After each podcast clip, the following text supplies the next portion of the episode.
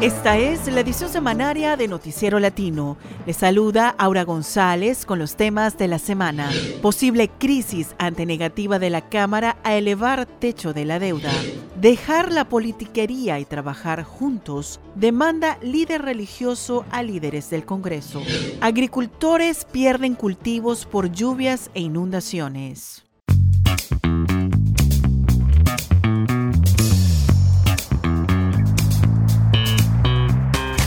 Estados Unidos alcanzó esta semana el techo de su deuda nacional y si no hay acuerdo en el Congreso la economía pudiera entrar en crisis. Por lo general, el Congreso autoriza elevar el límite de la deuda, pero esta vez los republicanos que controlan la Cámara exigen antes profundos recortes al gasto público, entre ellos al Seguro Social. Con los detalles desde la ciudad de Washington, José López Zamorano.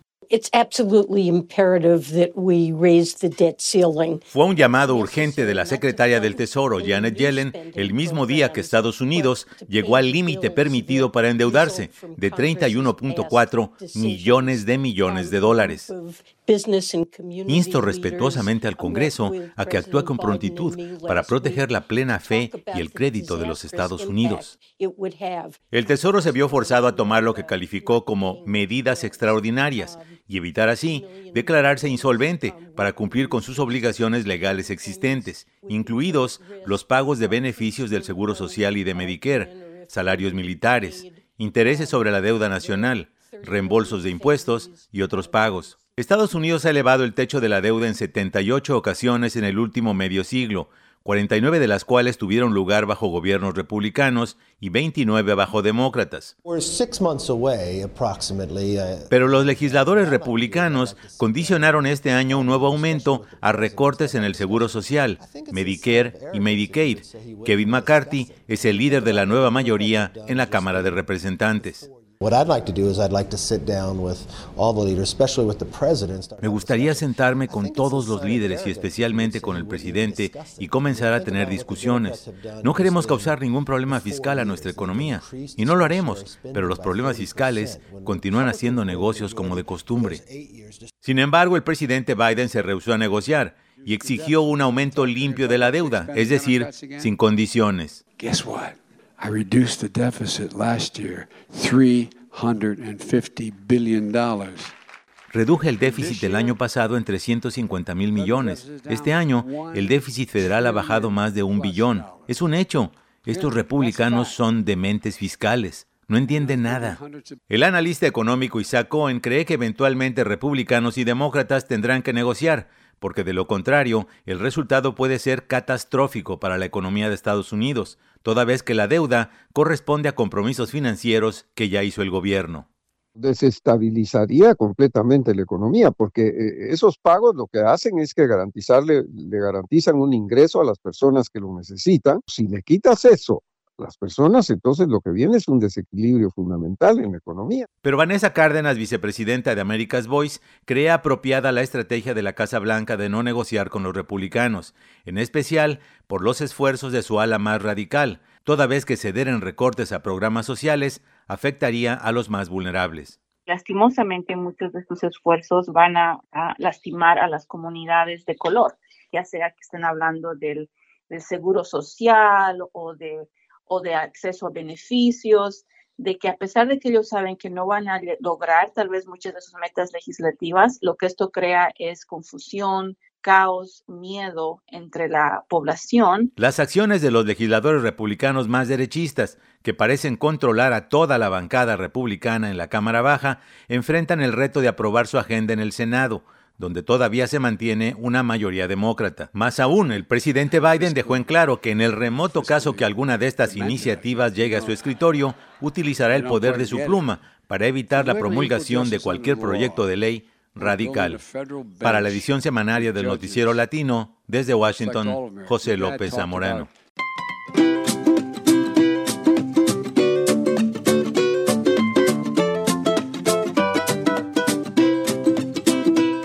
Los republicanos de la Cámara Baja preparan un juicio de destitución contra el secretario de Seguridad Nacional, Alejandro Mayorkas.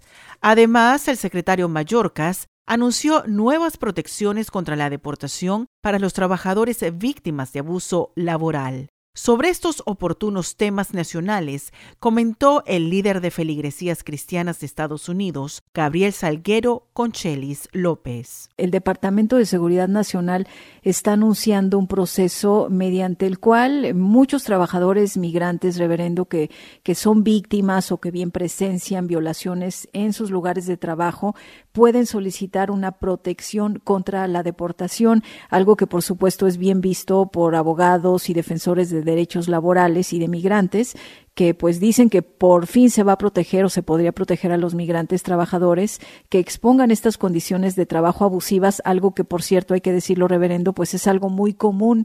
¿Quiere comentar sobre esto? Es importantísimo que nosotros hagamos protección a los derechos laborales de la gente en contra del acoso sexual, en contra del abuso del trabajador o la trabajadora, en contra de la falta de pago, y el abuso de los pagos y los salarios. Esto es importantísimo. Y si nosotros decimos que somos un país justo, que somos un país equitativo, entre ellos tenemos que proteger eh, los derechos laborales de los inmigrantes que trabajan en este país y que nos ayudan con la economía. Ahora mismo hay un sinnúmero de desafíos económicos, de inflación, de posible recesión. La inmigración puede ayudar y responder en gran parte a alguno de estas crisis, pero a la vez tenemos que proteger los derechos laborales de esa gente que llega aquí y trabaja fuertemente para echar la economía de nuestra sociedad hacia adelante. Usted ya habrá escuchado que el representante republicano Pat Fallon de Texas ha iniciado lo que es el trámite para que el Congreso someta a Alejandro Mayorkas a un juicio político. Lo que sostiene esta moción es que Mayorkas ha incurrido en un patrón de conducta que es incompatible con sus deberes, estoy citando, y que por ello no ha mantenido el control de la frontera donde han llegado decenas de miles de migrantes. ¿Cómo lo ve usted, reverendo? A nadie le debe sorprender que un congresista del Partido Republicano trate de enjuiciar a un secretario de Seguridad Fronteriza de un presidente demócrata. No nos debe sorprender en nada. Para mí puede verse como un hiperpartidismo, un superpartidismo, número uno. Y la pregunta que yo tengo es si ese mismo congresista que quiere investigar al secretario Mayorkas hizo investigar al expresidente Trump cuando incitó una insurrección en el Capitolio. Eso sí también fue un desafío a la seguridad fronteriza. Lo que la gente quiere en una forma bipartidista es consistencia, no partidismo ni juegos partidistas. En vez de pasar tiempo en investigaciones de secretarios de seguridad fronteriza, ¿por qué no se sientan a la mesa los republicanos y los demócratas y encuentran una solución que ayude a estas mujeres, niños y familias que están llegando a la frontera? Me parece que es más un juego político que una intención auténtica a resolver problemas. Y eso para mí no es liderazgo, es más de lo mismo, de partidismo en Washington, D.C. Fue Gabriel Salguero, presidente de la Coalición Evangélica Nacional Latina en Orlando, Florida, en plática con Chelis López. Escucha la entrevista completa en los archivos de línea abierta del martes 17 de enero en radiobilingüe.org.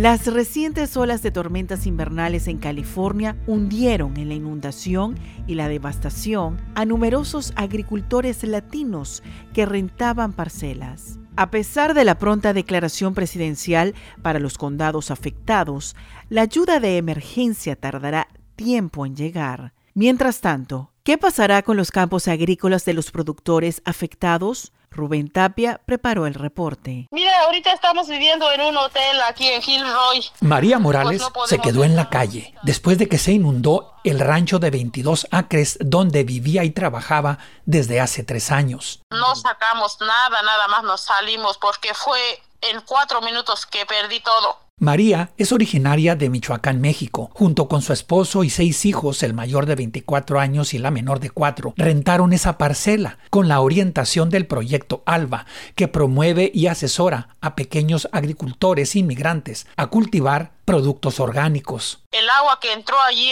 en la parcela todo tapó las verduras y ahora me dice la certificadora orgánica que eso ya no sirve, se tiene que tirar todo.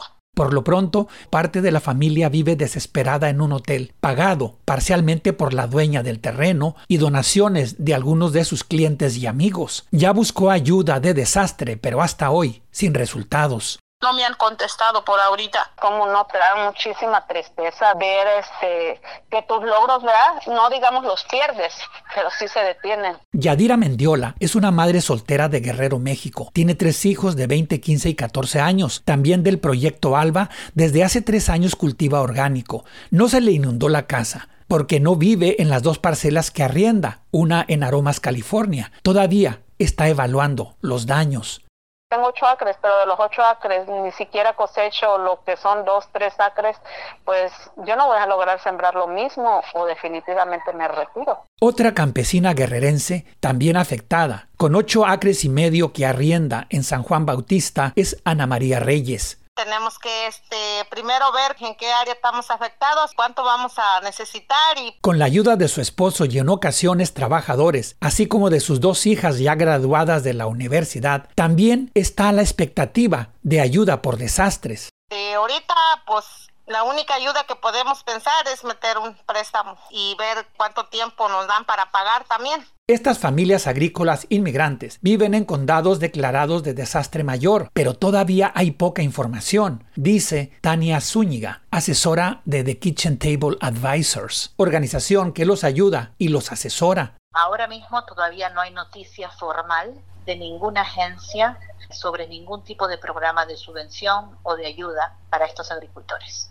Pero esta ayuda les urge. Son agricultores que en su mayoría no van a tener ingreso de entre a sus negocios por al menos cuatro o cinco meses. Para que los apoyen, necesitan informar de su situación a la Agencia de Servicios Agrícolas, FSA por sus siglas en inglés, que es parte del Departamento de Agricultura de Estados Unidos, dice Tania. La recomendación es que cada agricultor, eh, dependiendo del condado en el que esté, se acerquen a las oficinas de FSA y puedan buscar hablar con algún staff member para asegurarse de que están dentro de su sistema. La asesora agrícola destaca que esta agencia no tiene que ver con inmigración y es importante que documenten sus pérdidas. Con ella está de acuerdo Laura Murphy, especialista del suelo del Distrito de Conservación y Recursos del Condado de Monterrey que colabora con el proyecto ALBA. Para cualquier agricultor, inscribirse con la oficina local de la agencia FSA es el camino para estar informado sobre los programas de apoyo financiero,